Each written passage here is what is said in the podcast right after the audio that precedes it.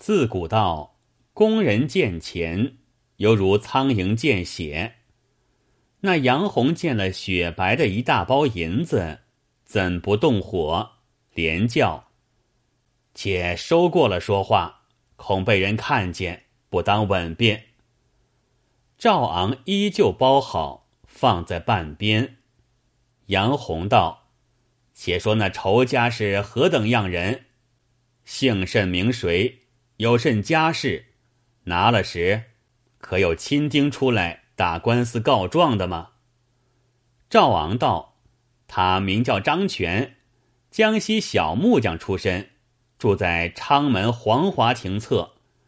旧时原是个穷汉。”近日得了一注不明不白的钱财，立起一座大房，开张布店，只有两个儿子，都还是黄毛小厮，此外更无别人，不消虑的。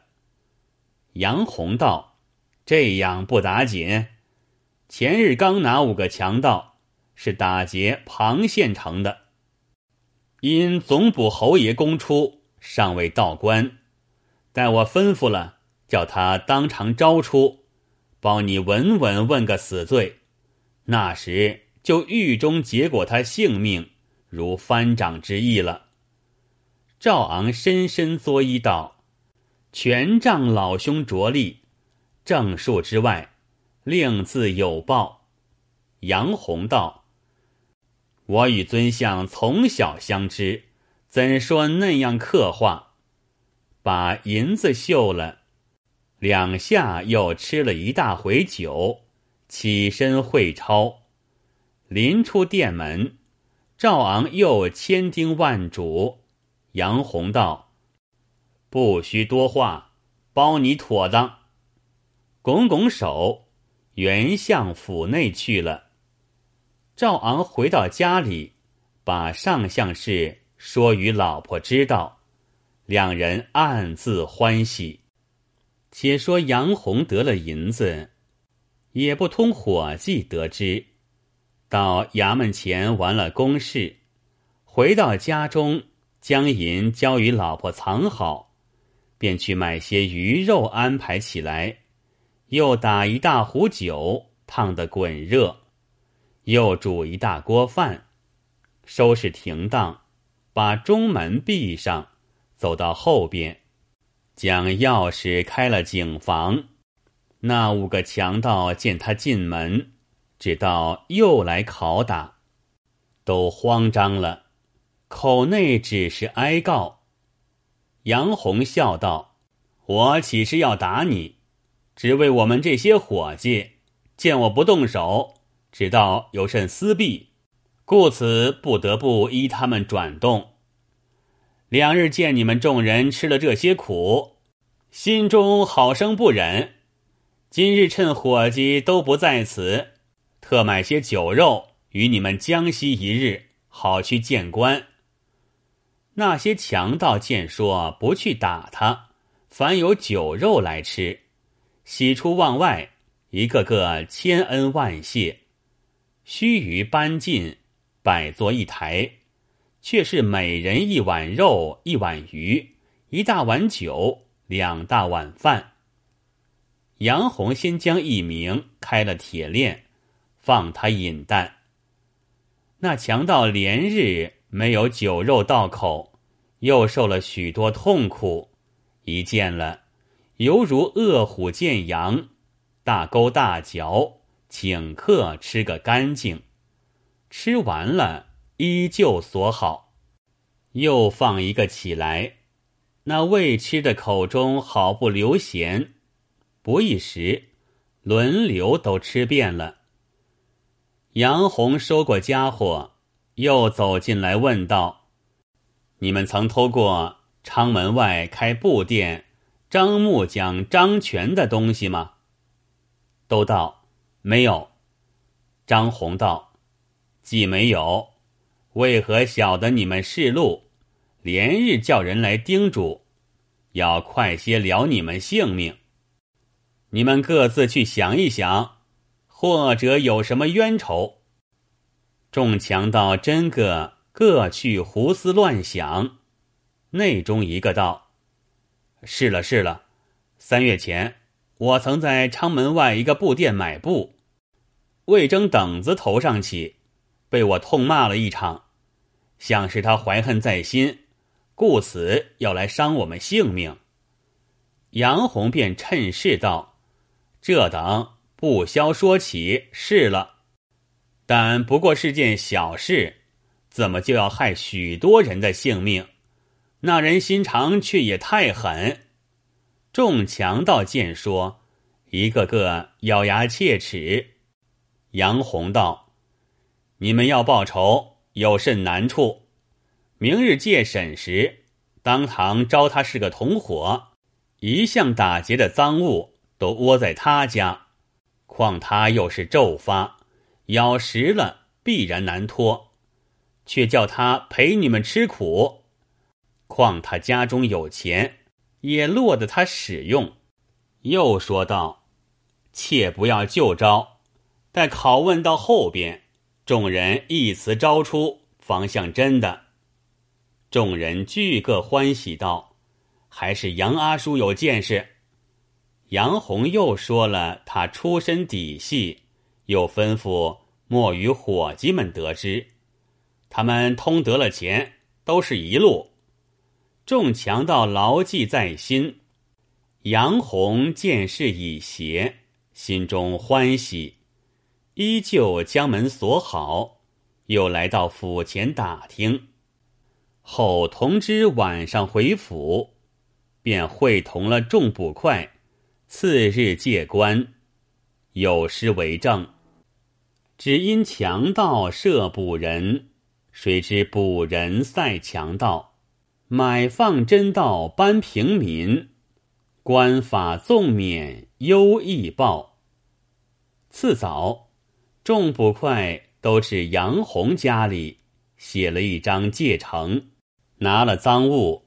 带着这班强盗来到总捕厅前伺候，不多时，侯爷升堂，杨洪同众捕快将强盗借进，跪在厅前，把戒呈地上，禀道：“前日在平望地方捉获强盗一起五名，正是打劫庞县城的真赃真盗，借在台下。”侯爷将戒成看了，五个强盗都有姓名：季文、吉士、袁良、段文、陶三虎。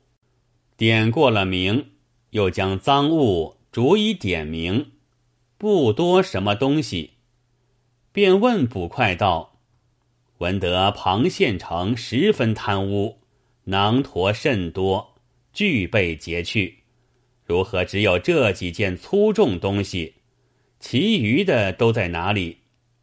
众捕快禀道：“小的们所获只有这几件，此外并没有了。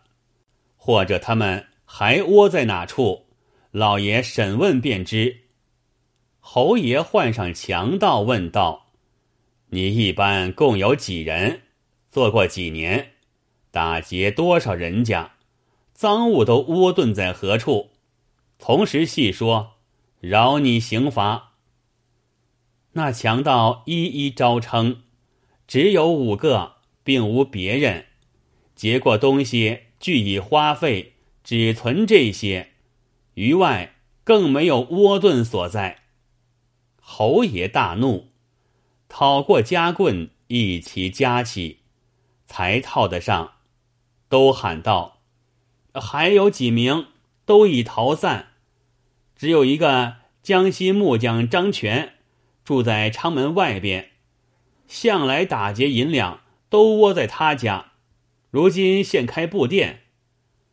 侯爷见异口同声，任以为实，连忙起签，差原捕杨红等押着两名强盗做眼，同去擒拿张权。起赃连借，那三名锁在亭柱上，等借道同审。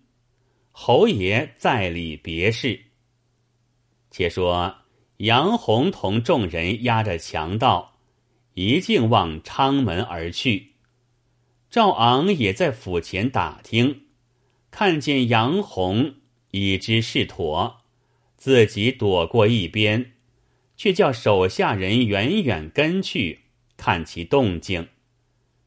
杨洪到了张全门首，立住脚道：“这里是了。”只见张全在店中做生意，挤着许多主顾，打发不开。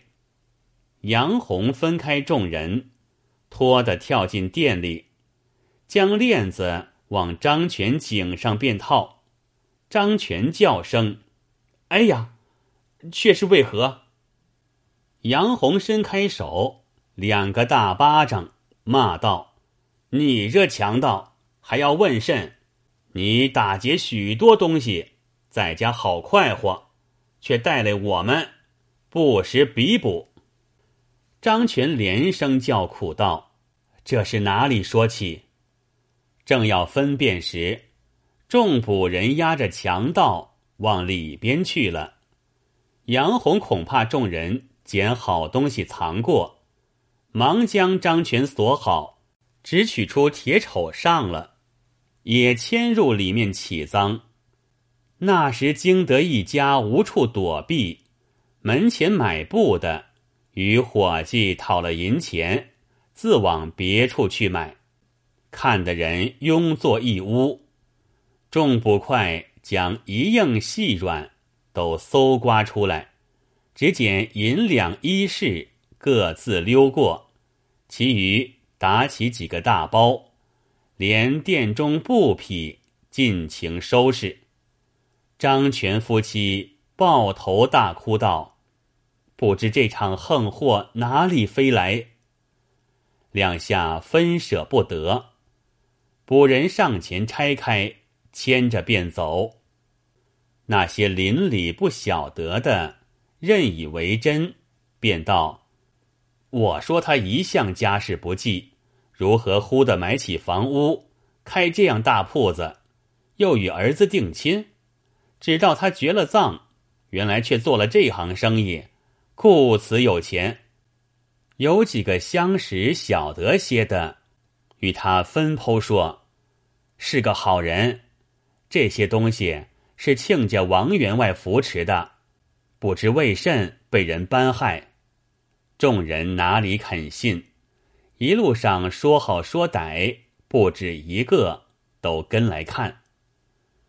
且说杨洪一般押张全到了府中，侯爷在堂立等回话，借将进去跪下，把东西放在一堂。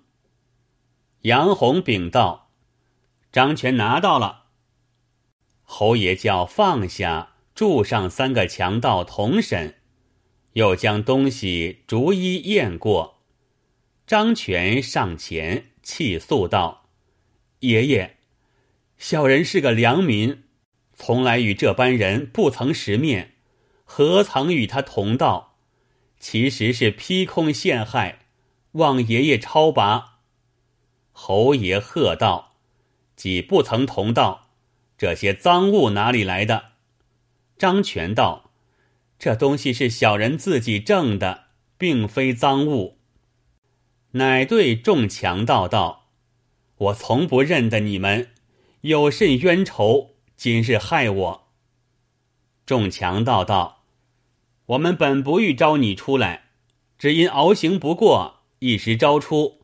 你也承认吧，省得受那痛苦。”张全高声叫屈道。你这些千刀万剐的强盗，得了哪个钱财，却来害我？